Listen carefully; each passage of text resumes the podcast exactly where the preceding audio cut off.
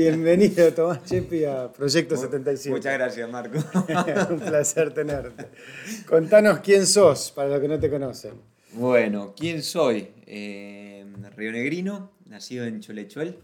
Eh, bueno, de profesión guía de montaña, pero más que de profesión, sobre todo de, pasión, hobby, y es lo que me gusta, ¿no?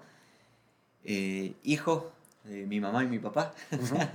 hermano. Eh, la verdad que si tuviese que elegir mi familia nuevamente, con los ojos cerrados voy por las mismas tres personas, mis dos padres y, mi hermano Mati. Eh, casado, esposo de una, de una mujer, la verdad que espectacular.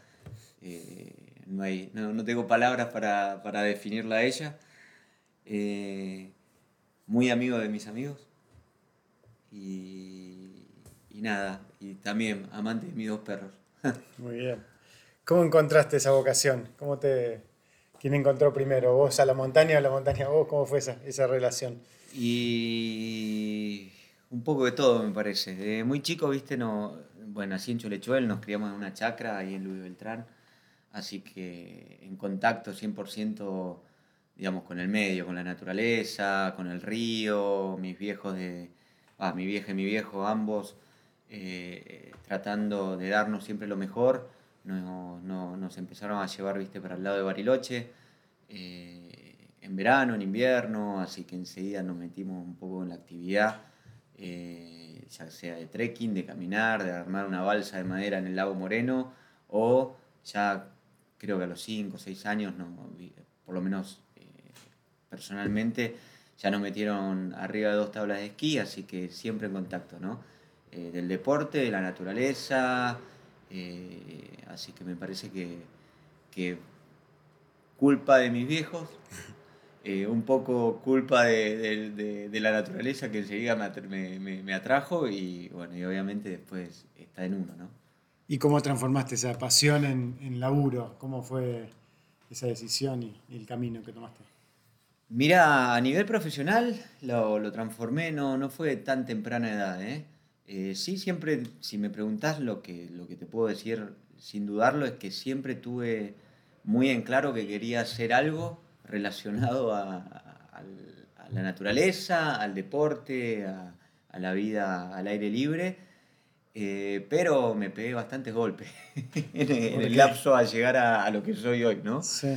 Eh, nada, dejé la, digamos, terminé la secundaria, empecé educación física, lo dejé un par de, digamos, de errores o digamos de, intentos fallidos, fallidos de, arrancar alguna que otra carrera.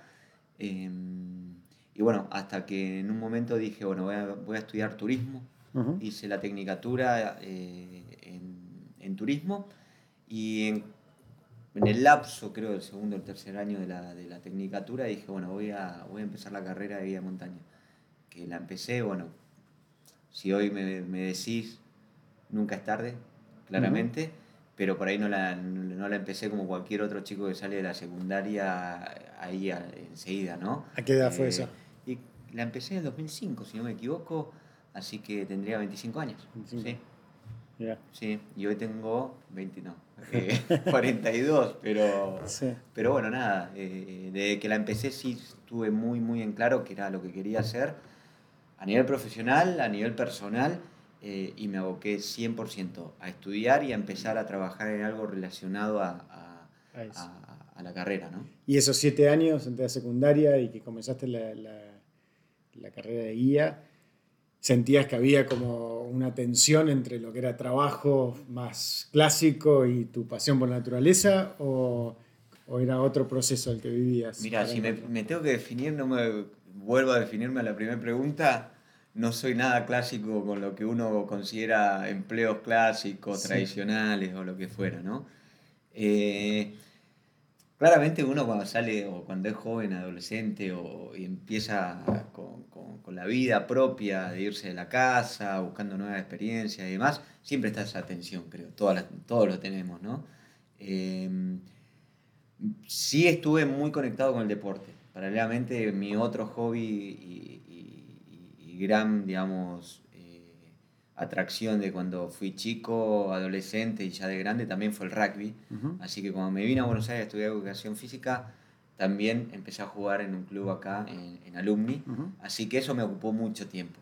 Eh, y me generó nuevas relaciones, nuevas experiencias y demás. Em, pero también... ¿Ya jugabas allá? Jugué, sí, sí, sí, sí. sí. Jugué, ya jugador. Mira, en Chole, en Chole Chuel mi papá creó, fundó con Dick Jabalí Rugby Club. Ah, Yo creo que tendría seis años, ahí empecé a jugar. Y después cuando me, nos fuimos a Cipoletti, a la zona de Valle Medio, ahí fui a jugar a, Neuquén Rugby y jugué toda mi vida.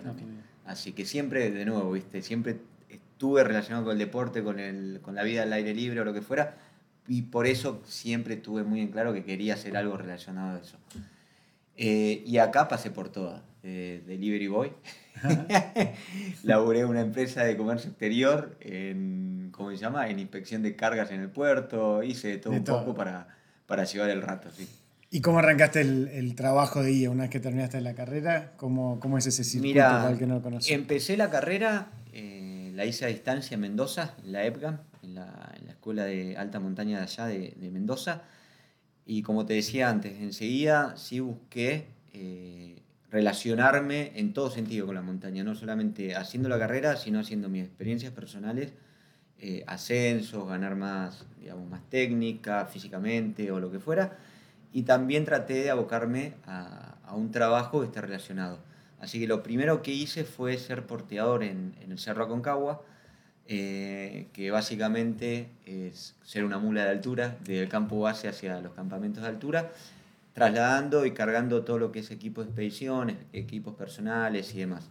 Es como el mal llamado Sherpa. El Sherpa. Exactamente. el Everest. Lo, llevamos al Everest, es el Sherpa de altura, exactamente. Y bueno, nada, también lo tomé como una experiencia y, parte de, mi, de, mi, formación, ¿no? Eh, para mí Aconcagua, si hoy te tengo que decir Aconcagua, es, fue mi gran escuela, en todo sentido, porque eh, me descubrí o descubrí a, Tomás como profesional, como persona y sobre todo como a, mí mismo, ¿no? Eh, y me, supe posicionar en, en, qué lugar estaba eh, a nivel profesional, físico, técnico, de sufrimiento, no sufrimiento. Realmente fue la mejor manera de conocerme a mí mismo dentro del ambiente de montaña. ¿Cuál, contame tu primer cumbre a Concagua. ¿Cuándo fue y cómo fue? Mira, fue con, con Ilan, un hoy amigo, en su momento él era guía, yo estaba como porteador, que, que estaba, creo que eran con, con, dos chicas británicas como clientas, él estaba guiando. Me dijo, mira, Tommy, tengo... A las dos chicas necesitan ayuda el día de cumbre para cargar las cosas y demás, y me fui directo como porteador asistente de cumbre. Y nada, obviamente se te pasan todo por, por, una sola, por un solo momento, ¿viste? ¿Cuánto dura ese último ataque final? Y el día de cumbre pensá que es de, bueno, se sale de cólera a 6.000 metros y depende del cliente, son 8 horas de ascenso más 4, 12 horas y de vuelta. Eh, pero que pasa todo, todo muy rápido y muy lento a la vez. ¿eh? ¿Por qué? ¿Por qué ambas cosas? Y porque sí, viste, eh, muy rápido porque uno tiene que estar súper abierto a, a todo lo que va cambiando, readaptarse continuamente, enfocado en cómo va el... Bueno, ahora yo lo veo 100% como profesional, ¿no? Pero en ese momento como porteador quería hacer todo lo mejor posible hacia el guía, hacia las clientas, viste, que no quería que se me pase un solo detalle, así que estás continuamente con esa adrenalina, por así llamarla, que, que te mantiene activo, ¿no? Y cuando estás activo y en ese estado es como que todo pasa muy rápido. Y después pasa lento porque claramente es un día largo eh, y no crees que pase, claramente, ¿viste? Sobre todo cuando es la primera vez. Es decir, quiero que esta experiencia dure por... ¿Por qué? ¿Por, qué? ¿Qué es lo que sentís ahí? Ah, te sentís vivo, te sentís, eh, te sentís, digamos, en un estadio que... Eh, en la vista es, la vista, el logro, es todo. No sé si llamarlo logro, pero cómo te sentís vos mismo hacia tu persona, hacia el otro, hacia el medio, hacia todo, eh, hacia el entorno, es como que te sentís muy lleno en todo sentido. Eh, y no querés que termine, ¿viste? En un estado cuando vos te sentís bien, querés que siga por siempre. Así que. Pero bueno, tengo mi mejor recuerdo. Imagínate que, que, fue la primera de, de muchas. ¿Cuántas, ¿Cuántas vas ahora? Y, algunas. ¿Las tenés contadas o no? Sí. Sí, las tengo, pero no deja de ser un, número. Eh, no deja de ser un número, eh, digamos, el número de contabilizarlas, pero sí me parece lo más importante es que de cada una me acuerdo cosas diferentes o, específicas y me puedo acordar de, de, todos los clientes, de, distintas situaciones y demás. Que me parece que ese momento tiene tanta intensidad que queda grabado siempre. Que queda grabado por, siempre. No es que la segunda vez ya es como, ah, bueno, estoy acá caminando por Aconcagua. No, y, y además me parece que también cuando uno trabaja y se dedica a esto, primero, creo que para mí lo más importante si bien es mi profesión, hoy es mi, realmente es mi forma de, vida, ¿no? En todo sentido, de cómo me, yo me relaciono con el otro, con mis pares, con el medio, con mis clientes o lo que fuera. Y también uno tiene que ser muy, muy sincero y cuidadoso de que yo soy un medio o soy una herramienta de que una persona logre un objetivo, un sueño o, llegar a un estadio de plena felicidad. Eh, y si yo voy, ya me, me, me, me posiciono en un lugar, uh, qué fiaca, volver a este lugar, eh, mal clima, lo que fuera, ya estoy siendo, digamos, estoy fallando, me parece. Y no me estoy entregando al 100% hacia el otro. Está bueno. Deporteador pasaste a guía. ¿Y, y, y deporteador asistente, por así llamarlo, eh, segundo guía, eh, es como, viste, un orden jerárquico, por así llamarlo, de que uno va ganando un poco más de experiencia hasta ya estar posicionado y estar liderando eh, uno una expedición, ¿no? Y cuando uno dice liderar hay un montón de cosas, no solamente... ¿Qué hace? ¿Qué hace el guía de montaña? Desde que estoy en la casa, organizando hoy todo, ¿no? De las logísticas, toda la parte obviamente, llamémosla marketing, de venta, comercial o lo que fuera, eh, de mi cuidado personal, de mi cuidado físico, mi entrenamiento, eh, y obviamente toda la contención hacia el cliente, ¿no? del primer llamado o el primer contacto por mail o lo que fuera, eh, hasta que volvemos a nuestras casas. Que esa la, lo más importante, la, lo que siempre digo es, la cumbre no es ese puntito geográfico, sino es, es, es volver a casa, estar con, con, los que uno quiere, contar la experiencia, cómo fue, cumbre o no cumbre, ¿no? Me parece mucho más valedero todo lo que es el proceso en sí. Eh, pero es como que uno dice, bueno, vida de montaña es solamente caminar a la montaña, escalar, subir, esquiar o lo que fuera, me parece, eh, hacia la profesión envuelve muchas más cosas que, solamente estar en el campo. Me parece que em, empieza en esto, en la charla. Mm. Alguna vez me, contaste que también tiene mucho que ver la intención del cliente, ¿no? del que acompañas. ¿Qué, ¿Qué, rol juega eso? ¿Te viene alguien, te dice quiero ir a la Concagua? Eh, ¿Qué, ¿Qué mirás vos en esa persona a la hora de elegir? Y ahí hay un montón de cosas, porque la intención también va de, de, cómo esa persona se, se, te va a abrir y lo, y, y, lo, va, digamos, lo va a disfrutar y lo va, y lo va a vivir ese proceso o ese ascenso o lo que fuera, que en dos grandes, digamos, polos totalmente opuestos está esa persona que quiere disfrutar, llega en, en sus vacaciones, está súper abierto a, a pasarla bien, eh, y está aquel que solamente busca una montaña como un logro deportivo, un logro de mostrar una foto en un, porta, un portarretrato después en la pared de la casa, y, y, que ahí, viste, son dos caminos diferentes. Dos caminos diferentes de la persona, del cliente o, o, también de, de, nosotros, ¿no? Como profesionales, porque ahí tienes que entender rápidamente qué, qué necesita esa persona. Más allá de la, la contención de seguridad, viste, de todo por ahí no, no pasa tanto por la parte social también, del trato diario o de la charla o, de lo que fuera, sino que solamente, bueno, Marco, che, vamos, vamos por acá, seguime por acá, hacemos esto, y es mucho más conciso en la parte técnica, ¿no? Eh, si me preguntás cuál es la que más me gusta, voy por la, por la otra, eh, mm. la que recibe una persona que quiera disfrutar de la actividad, de conocer nuevas experiencias, de abrirse en la parte social también, que es súper importante, eh, sobre todo porque hoy me toca eh, estar guiando o estar trabajando viajes, viste, que son no solamente expuestos en la parte de riesgos y, en la parte técnica y demás, sino también en la exposición en tiempo. Hoy estoy por ahí en un Everest dos meses con una persona, que si solamente estaba buscando esa parte deportiva, decía, uff. Es muy difícil. Y se hace, se hace largo, ahí se hace súper largo. Ahora volvemos a eso que contaba, cómo fue salir del país y empezar a hacer eh, sobre todo Himalayas, ¿no? Que imagino que es como el mundial de, esta disciplina, la ¿Cómo fue tu primera experiencia en eso? Eh, mirá, y ahí bueno, bueno, vuelvo de nuevo a la Concagua. Eh, viste, te decía que fue como la gran escuela y también fue como la gran eh, vidriera, por así llamarlo, ¿no? Aconcagua hoy, y ya de hace muchos años, está posicionado como un cerro importante a nivel internacional, porque es la cumbre más alta de América y, es la cumbre más alta del mundo fuera de Asia, ¿no? fuera de los Himalayas. Eh, así que recibe mucha, mucho turismo internacional y muchas empresas internacionales que ofrecen a Concagua.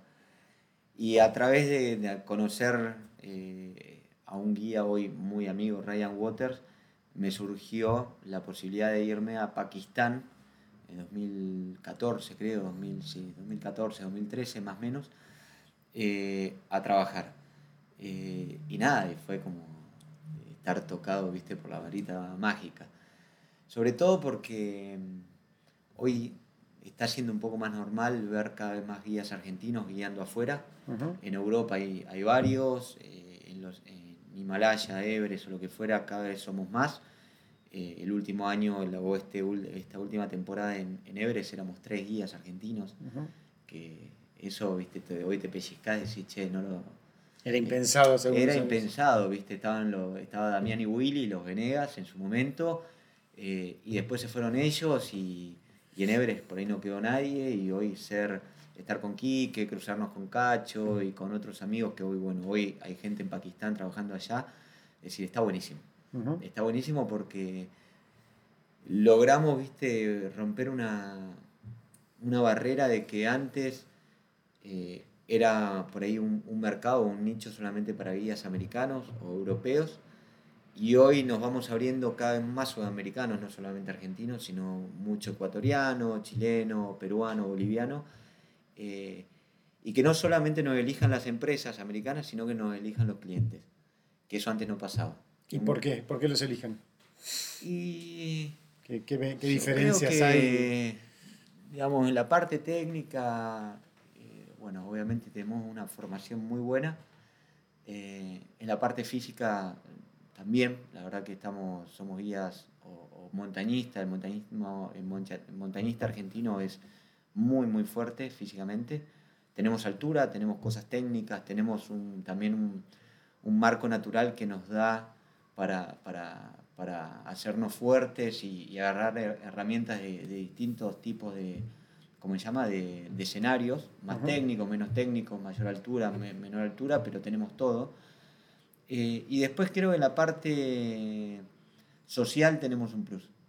¿Cuál? Eh, y somos muy abiertos, muy, digamos, muy cálidos con el trato hacia la persona, que eso me parece que es un pro muy, muy grande que tenemos. Y después, algo que, bueno, eso lo tenemos todos los argentinos, no solamente los guías. Si las cosas salen de estas dos líneas, nos sabemos readaptar muy fácil. Claro. resiliencia y adaptabilidad. Por ahí el, guía americano es muy ¿viste? centrado en esto. Si algo sale de esto, no, ya hay un problema. Y nosotros ese problema lo tomamos como beneficioso, 100%. Así que me parece que eso también hace una gran diferencia buenísimo. Y volviendo entonces a Pakistán, primera experiencia ahí. Mm. ¿Qué, qué, Esa fue encontraste diferencia también ¿no? entre los Andes y los Himalayas? En esa, fue la primera experiencia laboral, digamos, fuera digamos, de, de, Argentina o digamos, de lo que uno, de lo que yo estaba acostumbrado. Pero sí antes me había ido a hacer una experiencia más deportiva. Me fui a, al Lotse, que está pegado al Everest. Eso fue en el 2012. esa fue mi, mi primer contacto con los Himalayas realmente. Después tuve la parte de Pakistán, ya me estaba salteando algo. Eh, que fue la parte de Pakistán fue laboral, fui al Bro Peak con, con Ryan, con Monta Professional. Eh, y nada, es todo, es todo diferente, todo diferente. ¿Por qué? Eh, ¿Lo social o la naturaleza también? En lo social, obviamente es contactarse con nuevas culturas, con nuevas experiencias, con nueva gente, nuevos sistemas o lo que fuera. Eh, pero a mí se me hace fácil. En ese sentido, tanto los Sherpas o Nepal, Tíbet, Pakistán, tenemos mucho en común. mucho en común. En eso no tengo duda. Eh, pero sí el tema de, las montañas. Son, ¿Y por qué hay mucho en común? Eso que por ahí es contraintuitivo. Y porque, de nuevo, por ahí me vuelvo a, lo que estamos acostumbrados los argentinos, es todo muy cuesta arriba muchas veces.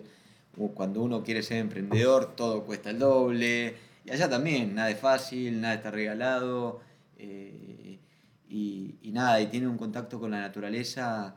Eh, súper sincero, me parece, y nosotros también, en ese sentido. Em, así que... Eso me pasó, me hace acordar cuando fui por Asia Central, esa sensación de que tienen más en común con nosotros que con los franceses o los alemanes, te lo hacen sentir y se lo hacen sentir se lo hacen sentir, sí, sí, sí. Y ahí el rol de Maradona, de Messi también. De Messi, todo, te abre, te abre todas las puertas, olvídate. Eh, y de nuevo, eh, es como que.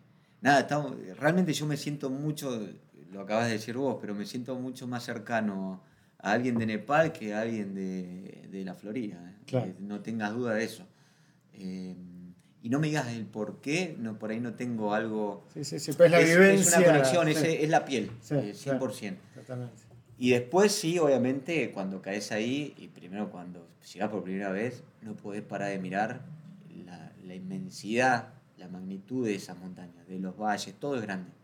¿Viste? Acá obviamente sí, vos vas a, a, Mendoza, te vas más al norte, Catamarca, Salta y demás, y todo es enorme, allá es mucho más grande. Como un arquitecto ir a Manhattan, o sea, de repente ves todas las torres juntas. 100%, ves, ves para arriba, no ves, ¿viste? no ves el cielo, es una locura. sí, bueno, y no parás de mirar alrededor, 360 continuo, porque todo lo que ves te llama la atención. Mm. ¿Y técnicamente son más difíciles? ¿Les encontraste más difíciles físicamente y técnicamente? O... Y después ahí, bueno, obviamente tenés que hacer el parate y separar. Acá tenemos cosas muy técnicas, ¿no? Te vas para, para, para Patagonia o lo que fuera y, y, por ahí no tenés la altura, pero sí tenés la dificultad. El Fitzroy, eh, todo, exactamente, las paredes o lo que fuera. Lo que tiene aquella montaña es que por ahí tenés, en un solo lugar tenés todo Tienes la parte eh, técnica, la parte de altura y sobre todo la exposición al riesgo. Eh, eh, son montañas, viste, de, mucha exposición. Pakistán, por ejemplo, hoy está un poquito más comercializado, está más abierto, hoy es mucho más fácil tener un rescate en un helicóptero y demás. Cuando yo fui, te sentías que estabas solo, realmente.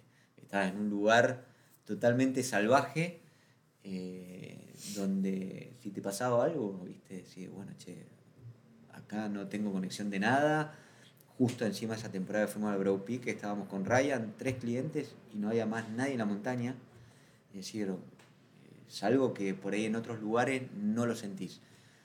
Eh, ¿viste? ¿Y eso contribuye a la adrenalina de la experiencia un poco? Y contribuye a todo, contribuye a, a la tensión, a, digamos, a, la atención y a la atención que uno tiene que tener, a la, a la precaución, a, esos planes de contingencia que por ahí cuando estás en un lugar que está todo más armado y demás, lo dejas un poquito de lado, pero acá decís, bueno, si acá pasa algo, tengo que saber muy, muy bien qué tengo que hacer o no tengo que hacer. Eh, y un poco de volver a, esa, viste, a esos lugares de, que no sabes qué puede llegar a pasar, ¿no? Eh, que por, un lado también está bueno, eh, a mí me hace bien, digamos, tener esa incertidumbre me genera el, eh, el querer hacer cosas también. ¿Y cuánto de eso después se puede volver adictivo? Y un montón. Un montón, y a mí... O sea, incluso esa, esa sensación que transmití de la primera Concagua, ¿no? Me imagino. Sí, siempre que... eso que se dice, claro. A mí como que, nada, si, me falta eh, la montaña o este, esta, llamémosla adrenalina o, o desgaste físico o parte física y también emocional, porque corre todo por el mismo lado, es como que me falta algo, ¿no? Eh, viste, esos días que me levanto y, y me quedo planchado. Y, Estás inquieto. Y estoy como inquieto. Y por ahí esos días que estoy, me, me, me siento mucho más expuesto y demás, me, me hallo mucho más eh, en mi lugar, ¿no? Y, y hablando de esas sensaciones, eh, Everest fue el primer, la primera cumbre de Everest, también fue un momento memorable uh, por lo que implica. sí, sí, por lo que implica y, y, y, además también por ahí fue algo, digamos, algo que va de la, de la mano muy de lo profesional, ¿no? Para mí Everest siempre significó ir al Everest eh, de la, guiando a nivel profesional. Quería, era como un objetivo, por así llamarlo, decir, me gustaría estar en el, en el Everest eh, guiando una expedición. Y me pasó y tuve eso, eso de hacer cumbre en la carrera de guía sería un poco sí, o, algo, o algo que a mí realmente me llamaba la atención, ¿viste? El Everest sí está buenísimo por donde lo mires, pero yo sabía que podía ir por mi cuenta a nivel deportivo, claramente, y, tratarlo de una manera por ahí un poco más... Eh, de la manera que yo me lo puedo plantear, ¿no? a nivel deportivo o más sincera conmigo, conmigo mismo, más transparente, hacerlo sin oxígeno, lo que fuera, pero dije, yo quiero ir a Lebra a guiarlo, a tener esta experiencia y a posicionarme en este lugar, a decir, bueno, che, Tommy, sí, estás para hacer esto. Eh, primero fue el llamado que me digan, che, ¿querés venir? Ya eso fue, no lo podía creer. Y después, viste, empiezan esas dudas, che, estoy en la altura, estoy preparado. Internamente sabía que sí, pero bueno, había que estar ahí. Y cuando... si tuviese que decir porcentaje mayor de dificultad que Aconcagua, ¿es un 10%, es un 50%, es una cosa intermedia? No, y hay mucho más. Hay mucho más por el tema de, de nuevo, es la exposición al riesgo que tenés. Eh, tenés, un, tenés un riesgo mucho más, más alto que, que en Aconcagua. Eh, y sabes que te estás exponiendo a ciertas cosas que, que sabes que por ahí están fuera de tu control, sí puedes tomar ciertas ciertas decisiones para que el riesgo ese sea un poco menor, cero no es nunca, eh, pero hay cosas que no la puedes controlar, sabes que pueden llegar a pasar eh, y cuando pasan es cuando bueno, se producen esos grandes viste, líos, por así llamarlo, o tragedias que, que han pasado en el, en el Everest como en tantas otras. Pero sí, es mucho, es mucho mayor. Eh, es mucho mayor altura. Eh, también el cliente se está exponiendo a algo mucho mayor. Eh, por, ende, la, la, atención que te llama ese cliente se, se, dimensiona en todo sentido. y por lo que significa el Everest, claramente, ¿no? Y nada, haber, haber estado en el Everest y, y poder tener hoy la posibilidad de volver todos los años eh, es algo que, que nada, que, fue, un, fue, es y será una gran satisfacción a nivel profesional. Y se me cruzaron las mil y una.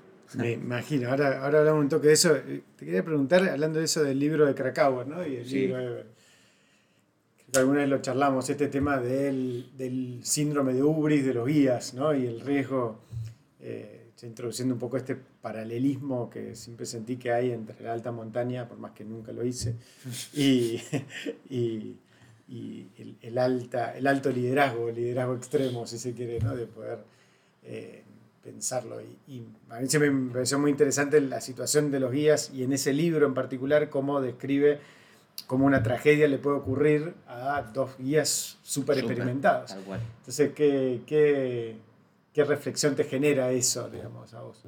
Y ahí, bueno, eh, obviamente, volviendo a, lo que pasó en aquel, en, aquel momento, ¿no? En el Everest era una nueva parte o faceta del Everest donde las dos grandes empresas en ese momento se lanzaban a, llevar clientes, a mostrarlo también al mundo, por eso estaba Krakauer, por eso también había otro, otra periodista, eh, y los dos querían mostrar el servicio que proponían, la experiencia que proponían y demás. Eh, uno como guía, digamos, eh, y ahí hay que empezar a diferenciar un montón de cosas. Por un lado está la faceta del montañista, ¿no? la, la parte deportiva y demás, que el guía nace como montañista, claramente. Después hay un gran salto al guía de montaña, donde uno tiene que conducir un grupo, eh, hay un montón de partes de lo que vos decías, del liderazgo y demás, que por ahí el, montañista, el montañista solo no, no tiene por qué tenerla, pero una cosa es cuando vos ya tenés bajo tu, tu mano la vida de personas, ¿no? Eh, donde la gestión y toma de decisiones pasa a ser fundamental. Eh, donde un pequeño error o una pequeña o una mala toma de decisión puede ser trágica, claramente, ¿no? Eh, y sí, hay un paralelismo enorme, y lo hemos hablado, con el tema de, liderazgo. digamos, un guía de montaña tiene que ser un, un líder en todo sentido. ¿Y, cómo, cómo se, se, lo cuida al guía de montaña en ese sentido? ¿no? ¿Cuánto hay de, de, laburo en equipo y cómo, cómo enfrentaste vos ese desafío a medida que vas naturalizando los ascensos y las cumbres? de no relajarte o de mantener esa tensión o ese espíritu que te llevó al principio. ¿no? Tal cual. Bueno, ahí la, la palabra la, la, usaste vos, Marco. Me parece la eh, naturalizar es lo peor que podemos hacer. Digamos, que decir, bueno, esto ya es algo que obviamente eh, uno lo tiene eh, dentro o lo que fuera, conoce los lugares y demás, pero todos los lugares pueden ser muy diferentes a la última vez que estuviste. No sé, la Concagua, decís, bueno, subiste tantas veces a la Concagua. Decir, sí, pero cada vez que vuelvo es diferente, cada vez que vuelvo al Lanín o al Champaquí es diferente porque son nuevas personas, el clima puede ser totalmente diferente, las condiciones del terreno pueden ser totalmente diferentes, así que hay que saber eh, adaptarse a lo que uno tiene en ese momento, ¿no? Eh, y si uno lo naturaliza, que siempre es igual, ahí tenemos el problema. Eh, las personas no somos todos iguales y no estamos siempre en el mismo estadio tampoco. hoy Tommy está, hoy me siento bien, estoy fuerte o lo que fuera, no tengo problemas en eh, de la puerta de mi casa hacia adentro y por ahí mañana salimos a otro lugar y sí, vengo con mil quilombos y mi cabeza también está. Así que eh, el cuidado de uno mismo es muy importante y no solamente físico o la preparación o lo que fuera, me parece que hay que saber rodearse muy bien en todo sentido, eh, en un entorno que, que, te sepa proteger también, porque cuando vos no, está, no estás en, en tu mejor versión, eh, el que tenés al lado es el que te tiene que sostener, ¿no? Así que es súper importante. Y manejo de, crisis, decías, pasaste las mil y una, ¿cuál, ¿qué te enseñó la, alta montaña de manejo de crisis y cuál fue la que más recordás así, que te marcó? Mm. Y mira, hay varias, eh, que si te tengo que nombrar hay varias, pero el aprendizaje que te va dejando, obviamente, es sobre todo de, muchas veces cuestiones de segundos, ¿no? Eh, esa toma de decisión que, tiene que ser justo la, que encaja en ese, en ese momento para que todo fluya por el lado positivo y por el lado, digamos, que, todo salga bien. Eh, obviamente la experiencia, primero la experiencia es lo que te va dando rodaje, los kilómetros, los metros ganados, las experiencias vividas, eh, malas, buenas o lo que fuera, todo eso en un momento pasa a ser 100% positivo y te ayuda a accionar y tomar y gestionar los riesgos y tomar la decisión que tenés que tomar en ese preciso momento. Eh, y después te va, obviamente te va formando y, y te va marcando un temple como muy frío por algún, por algún por, llamarlo de alguna manera.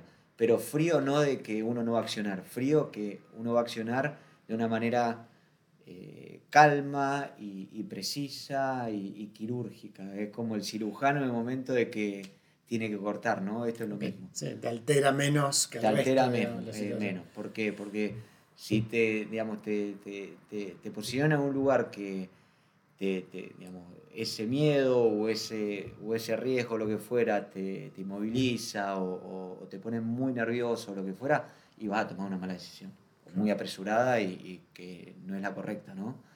Pero si todo lo que ya venís viviendo y venís cargando en tu mochila de años y de experiencia y demás, digamos, lo tomás y lo vas canalizando siempre por el lado que lo tenés que hacer, me parece que eso te va a ayudar. Eh, tuve varias, claramente. Eh, si te tengo que mencionar una, me vuelvo a mi primer experiencia en Everest.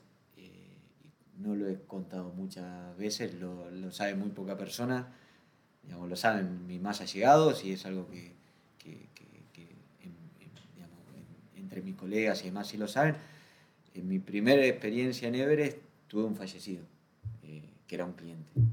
Después de... Pero ya pensé como guía, ¿no? Como, guía, sí, sí, como guía, como guía. Éramos dos guías en ese momento, seis clientes, hicimos cumbre, volvimos y demás.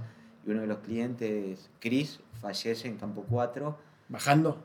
Eh, ya habíamos bajado de la cumbre, sí. El campo 4 es el último campamento, el Collado Sur. Eh, y nada, eh, volvimos, yo volví último con, con Nacho Montesinos, un argentino. Eh, Chris ya había llegado al campo 4 y, y nada, cuando volví estaba perfecto. había terminado la Seven Summit con, con el Everest. Chris tendría en su momento 67 años, una persona un poco mayor, pero con muchísima experiencia. Y físicamente, digamos, nunca tuve un indicio de nada en, durante todo el viaje. Y me acuerdo que estuvimos tres horas generalmente cuando volvés de las cumbres del Ebre o lo, de, de, días de, de cumbres muy, muy largos, lo primero que haces es invitar a la gente ¿viste? A, a rehidratar, a, que empiece a, ¿cómo se llama? A, reincorporar todo lo que perdió durante el día de cumbre, ¿no? sea líquido, descanso, en el Ebre específicamente, viste, con el oxígeno, lo que fuera. Y, y en un momento cuando, cuando lo dejo a Cris, le digo, Cris, en una hora vuelvo con con la comida, lo que fuera, y volví y tuvo muerte súbita. Lo encontré dentro de la carpa, dentro de su bolsa de dormir, una mano el teléfono, otra mano su cámara de fotos que había estado mirando las fotos. Y con una, pero viste, ningún gesto o, o, o indicio de que había sufrido, nada. Como lo dejé, lo encontré. Y fue algo que realmente me marcó en todo sentido, ¿no? Eh, no solamente nivel profesional, sino a nivel humano, porque después la, la relación que se creó con su familia, con su, con su madre de 90 años, con su hermano, con todos sus amigos, me fui a Colorado a su memoria y demás, eh, fue un aprendizaje de vida enorme. Me imagino. Enorme. ¿Y, y, mm. y cómo, cómo, te impacta el día después de eso, para el resto del trabajo, digamos, ¿no? ¿Con cuánto y, eso, y, y, cómo lo procesás, ¿no? Porque me imagino que que es un desafío procesar sí, eso. Sí, mira, fue un gran desafío en todo sentido. Primero, contarlo, creo que eso fue lo, fue lo más difícil, o abrirlo, lo que fuera. Claramente, obviamente, en el momento eh, de acción y demás, eh, uno toma la decisión y empieza a llamar a, a, las personas que tiene que llamar en ese momento. No se pudo, no lo pude, re, ¿cómo se llama? Eh, reanimar, nada, ya estaba, digamos, lamentablemente después de 30 minutos de RCP era lo mismo que nada. Eh, y bueno, todas las decisiones que uno empieza a tomar de ese momento, que dice, bueno, sí, falleció, eh, ¿y qué hago ahora? No? Estábamos a 8.000 metros, no había más, no había otras expediciones, nada, así que también hubo que dejar el cuerpo un año entero hasta volver a la próxima temporada y que se pueda bajar, porque bajar los 8.000 metros dos personas solas es imposible. Eh, y después, cómo uno procesa qué hizo mal, qué hizo bien, qué, qué, pudo haber hecho diferente o lo que fuera, ¿no? Empiezas a cargar culpas, digamos, un poco. Sí, yo qué sé si culpas. Eh, mi, personalmente no, me, sí estuve muy tranquilo siempre de que, digamos, no, no, no, no, y lo hablé con médicos especializados en altura, clientes, guías, colegas y demás, y todos me dijeron lo mismo, Tommy, quédate tranquilo que te puede pasar en la puerta de tu casa. Claro. Eh, y es como pasa muchas veces, ¿no?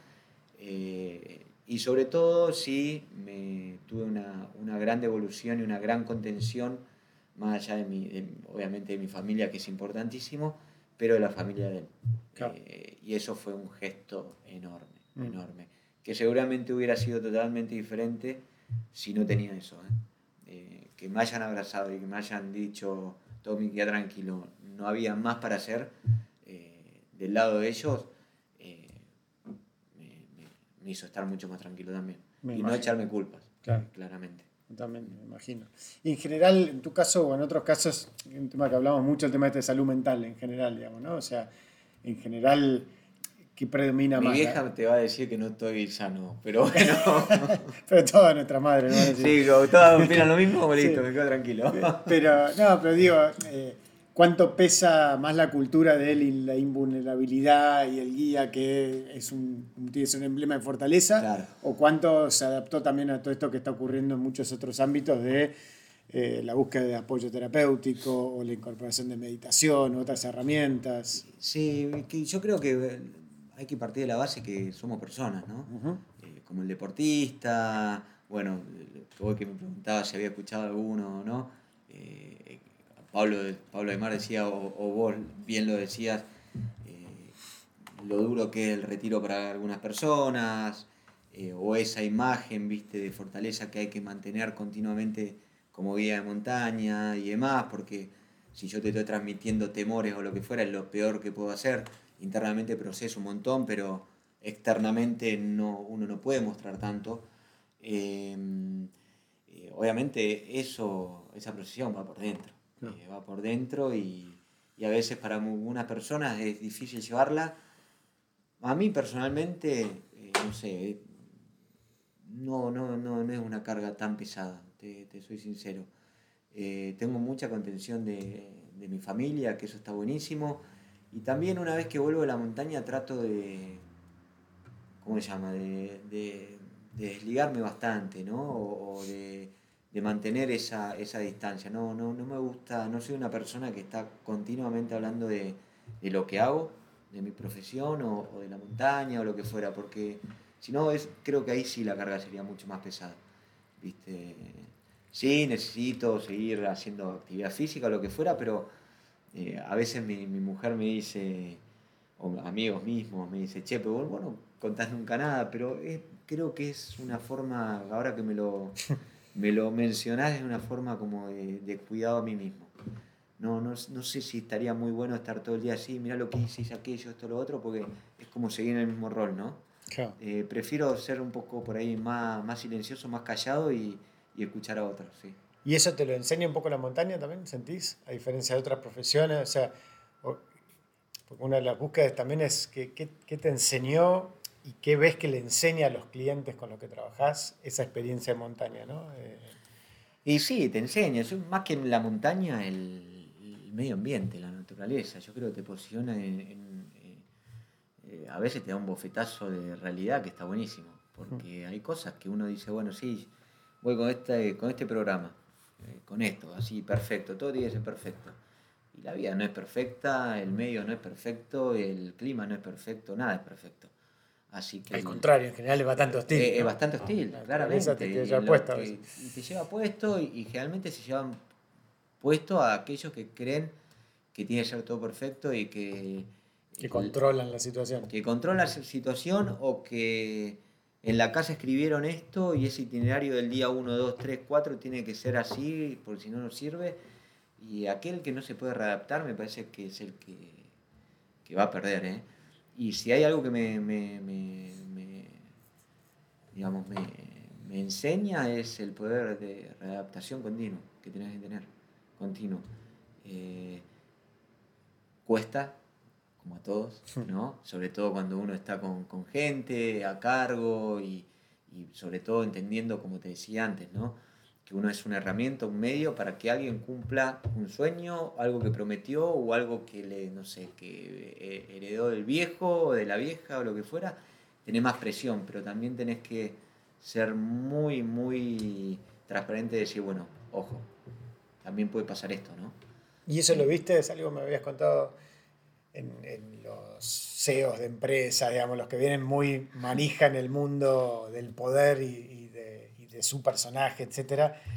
¿Qué, qué, qué transformaciones viste en ese proceso de, de Y aquel, aquel que está muy acostumbrado, llamémoslo éxito, Sí. eh, que todo le sale bien, que todo fluye, siempre se le dan las cosas como uno quiere y demás, cuando no tiene ese control, y le cuesta mucho más, ¿no? De, de vincularse de, ese, de esa forma de control y de autoprotección, porque es una forma también de protegerse a uno mismo, decir, bueno, yo soy esto, Mm. y todo se hace eh, como yo quiero y sale como yo quiero, como yo planifico y demás. Cuando, eso es día uno, cuando se, se bajan del avión. Claro, y eso cuando llegan ahí, viste, y como que encima también, si viene alguien que, que, que, que- que tiene, nos, llamémoslo CEO o, o alguien que tiene mucho éxito y además es líder dentro de su ámbito, es muy difícil que esa persona del día uno se te abra.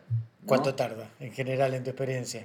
Y depende, eh, depende. eh, yo creo que también es, o- hoy lo que me viene pasando es que por ahí, eh, no sé, ahora, no sé, el llamemos, volvamos al Everest, la última expedición, estaba con Tom, Tom, un tipo súper exitoso en todo lo que se propuso en su vida,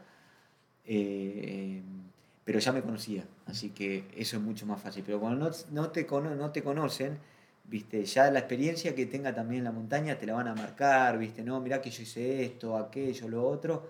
Pero bueno, son experiencias que sirven, pero son, que sirven, pero son diferentes también. ¿no? Obviamente, si la, la, la usás, la gestionás de una, del lado bueno, positivo, eh, para que te marque una diferencia en lo nuevo que estás haciendo, está buenísimo, pero se la va a marcar como un currículum, no va. ¿Viste? Lo primero que te pasa es eso, mirá, yo hice esto, te das cuenta al toque. Es decir, bueno, de cómo se cambia, de cómo acomoda, arma la mochila y demás, a, a un montón de otras cosas. Ese, Le sí, sacás- a este lo espero. Un par de sacás- días sí, va a bajar. sí, y, y mismo uno, continuamente, yo también voy aprendiendo eh, en eso, en cómo saber llevar a esas personas, ¿no? Claro. Porque enseguida uno al principio, cuando era más pendejo, recién empezado, lo que fuera, decía, bueno, tengo que demostrarle que sé que esto, lo otro, y no, es como que ya estoy más relajado y me siento y lo dejo, lo dejo ser un par de días. Y por ahí no es tanto en, en la parte hablada, sino es más en, la, en el ejemplo, en el, en el acto y demás, donde le vas ganando la confianza, ¿no? Claro. Y donde esa persona también, al ganarle la confianza, se te va entregando de una manera diferente. ¿Y sentís que después de esa experiencia eh, vuelve distinto a cómo entró? Sí, olvídate.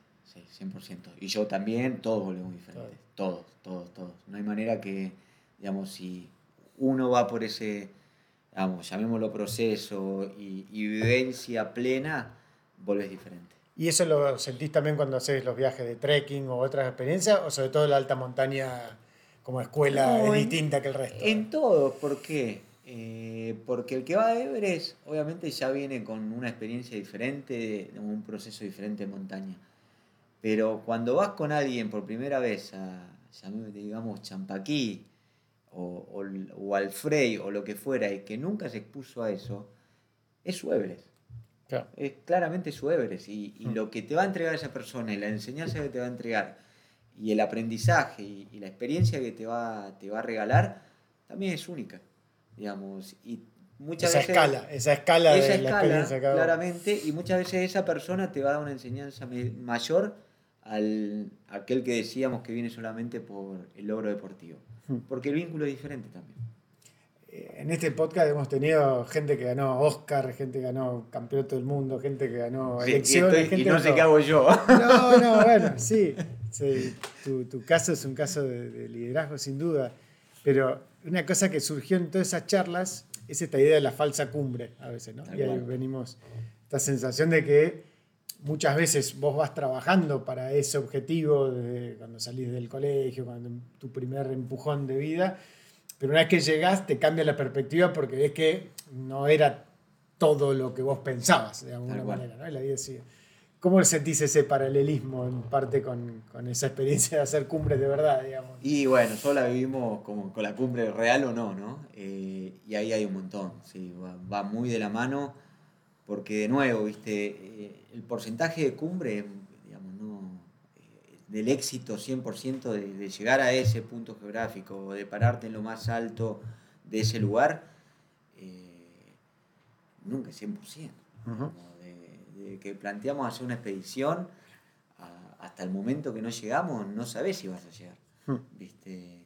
Por eso me- es muy, muy importante cómo uno va liderando, cómo uno va haciendo fluir las cosas eh, de la mejor manera, obviamente laburando y trabajando y haciendo que las cosas pasen enfocado a poder llegar a, ese punto geográfico, pero me parece que la cumbre verdadera va por otro lado. Eh, por el lado de la experiencia, ¿no? de la vivencia y del aprendizaje que uno se pueda llevar. Y, en eso, alguna vez me decías que lo más difícil es bajar, ¿no? Y volviendo a los paralelismos con otras cosas. ¿Por qué es más difícil bajar? Y muchas veces porque, porque la persona viene con un desgaste físico enorme, llega muchas veces con, con, lo justo arriba, digamos, y, tiene que pegar la vuelta y, empezar a, a, descender, se relajan mentalmente, por ahí vienen bien físicamente, pero se relajan por la acción o, el sentir que ya lograron su objetivo y, nada más lejos que eso, tenés que volver. Eh, muchas veces también lo que pasa es que la persona no dimensiona eh, por dónde está transitando, porque digamos, el patio, no, ah. porque el patio, el vacío eh, y la exposición te queda de espaldas. Cuando vos te das vuelta, realmente mirás hacia dónde vas, hacia dónde ah, vas, ¿no? y tenés la pendiente, tenés el vacío, tenés todo. Muchas veces vas, un día de cumbre salís de noche y no tenés todo el entorno.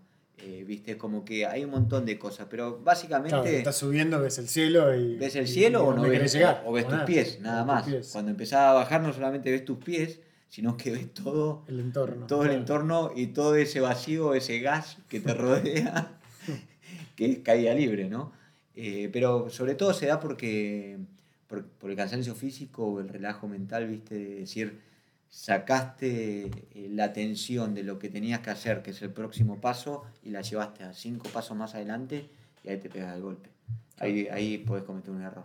Mm. ¿Hay una edad límite para esta profesión? No. No. Yo creo que no. ¿Hay guías que eh, siguen hasta, hasta bien más adelante? Obviamente sí tu condición física, eh, mental y, obviamente cómo uno se encuentre personalmente eh, es muy importante y te va a ir diciendo, bueno, acá, acá o acá, dónde vas a estar guiando, ¿no? Pero hay, guías arriba de los 60 que siguen guiando. Con 70 años, está bien físicamente, ¿por qué no voy a poder ir a hacer un trekking o ir a hacer una raqueteada o lo que fuera? Quizás no esté eh, en el Everest. Eh, yo creo que no voy a estar eh, guiando el Everest a los 60 años, pero si te sabes cuidar, te sabes mantener y demás, hoy también, viste, los 60 años no son los mismos 60 años de, nuestros padres o nuestros abuelos. hoy hay personas de 60 años que están perfectas, o mejor que yo a mis 42. ¿Y para subir hay edad? Y para subir, digamos, tampoco hay edad, obviamente que a mayor edad cuesta todo más, el entrenarse, el, prepararse o lo que fuera, porque uno dice, bueno, ¿cómo subo? Siempre volvemos a la palabra Everest, pero ¿cómo subo el lanín? Y el lanín, sí, podés ir de hoy a mañana a subir sin una preparación previa, sin un conocimiento previo y demás. Seguramente pueda llegar a ser cumbre, pero te va a costar un montón. Y la experiencia va a ser totalmente diferente si haces un proceso de entrenamiento físico, de preparación o ganar alguna otra experiencia, lo que fuera, y vas a llegar al, al, posicionado de una manera totalmente diferente y disfrutándola de una manera diferente. De nuevo, hoy tenemos clientes, no, sé, al Kilimanjaro yo subí a una persona que cumplió en la cumbre de Kilimanjaro 80 años. Eh, y la subió mejor que chico de 20. Eh, por ahí tardó más, sí tardó más, pero la, la vivenció y la disfrutó de una manera mejor que otras personas.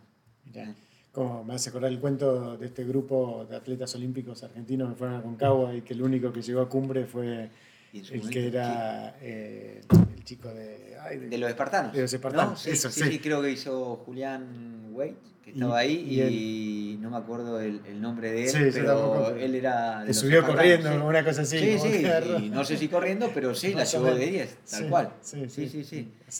y, también pasa... La montaña tiene sus reglas propias, digamos. Y además también el grado de compromiso. Yo esto no, no, no estoy hablando de los chicos justo de, de los olímpicos que fueron, pero por ahí este chico se comprometió y se involucró de una manera totalmente diferente a otro y por ahí no tenía la misma experiencia, la misma preparación y demás, pero sí la llevó eh, de una manera diferente y, dijo, esto es lo que quiero y, peleó por eso. Eh, que acá pasa mucho por eso. ¿eh? el que baja o, da el brazo a torcer es quedas afuera, porque es un lugar, un ambiente y totalmente incómodo, y donde no estás acostumbrado. No estaba acostumbrado, a, no sé, a Concagua, él, él fue a la Concagua, a dormir 15 días en carpa, 15 días con temperatura de bajo cero, eh, comer de un tarrito, comer, ir a un baño que no tira la cadena, no estaba acostumbrado. Mm. Sí, claro. Che, Tommy, para, para ir cerrando, la pregunta que, que le hago a todos, eh, ¿qué le dirías a, a Tommy de 18 años si estuviese acá presente con nosotros? ¿O qué hablarías con él? ¿Con, con ese Tommy? Sí. y mira, hoy con, con, con, con, todas las cosas que se han dado y demás, que no dude de hacer lo mismo que hizo, de equivocarse todas las veces que se equivocó, porque se equivocó bastante ese Tommy. Eh, y, nada, que, nada, que siga, que haga lo mismo que, que, hizo este Tommy de 42 años, que seguramente va a pasar buenas, va a pasar varias que son muy malas, eh, pero el presente le va a dar la razón de que tenía que ser ese camino y ese proceso. Era por ahí. Eh, era por ahí, claramente. Buenísimo. Bueno, muchas gracias en serio por participar lujo tenerte y felicitaciones por, por tu gran carrera. No. que has logrado hasta ahora. no, gracias a vos, Marco, y disculpa, hago público el, que haya sido tan difícil. Costó, costó, costó, un montón, costó un montón, pero bueno. Pero acá estoy, acá estoy. Así que mil gracias por pensar en mí, Marco, y sobre todo por pensar en la actividad, que darle un espacio a la actividad que no son muchos lo que lo que los, eh, lo hacen. Así que gracias, gracias por eso. Un placer. Muchas gracias. A vos.